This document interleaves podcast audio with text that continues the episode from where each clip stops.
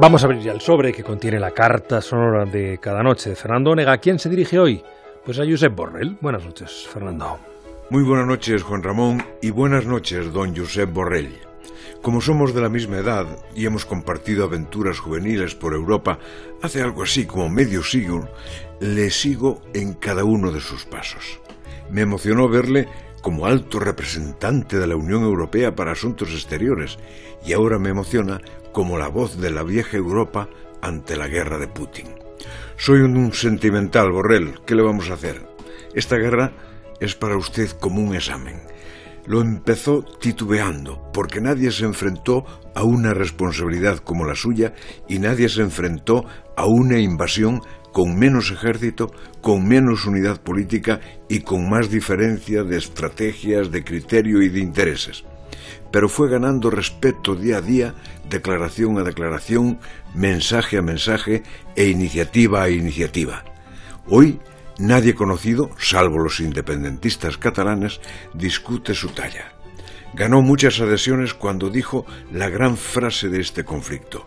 La Unión Europea no va a cambiar derechos humanos por gas. Y añadió, no vamos a abandonar la defensa de nuestros derechos humanos y nuestra libertad porque seamos más o menos dependientes de Rusia. Al escucharle, daban ganas de aplaudirle y de proclamarle el nuevo líder europeísta ahora que faltan los grandes líderes europeístas de la historia de la Unión. Y hoy vuelve a estar en las portadas por la invitación que hizo a los europeos corten el gas en sus casas, disminuyan la dependencia de quien ataca a Ucrania. Ese fue su mandato, señor Borrell. Se escuchó cuando acabábamos de oír que Cruz Roja hablaba de apocalipsis en la ciudad de Mariupol. Se escuchó cuando veíamos que la guerra de los tanques y los bombardeos se hacía además la guerra de la energía.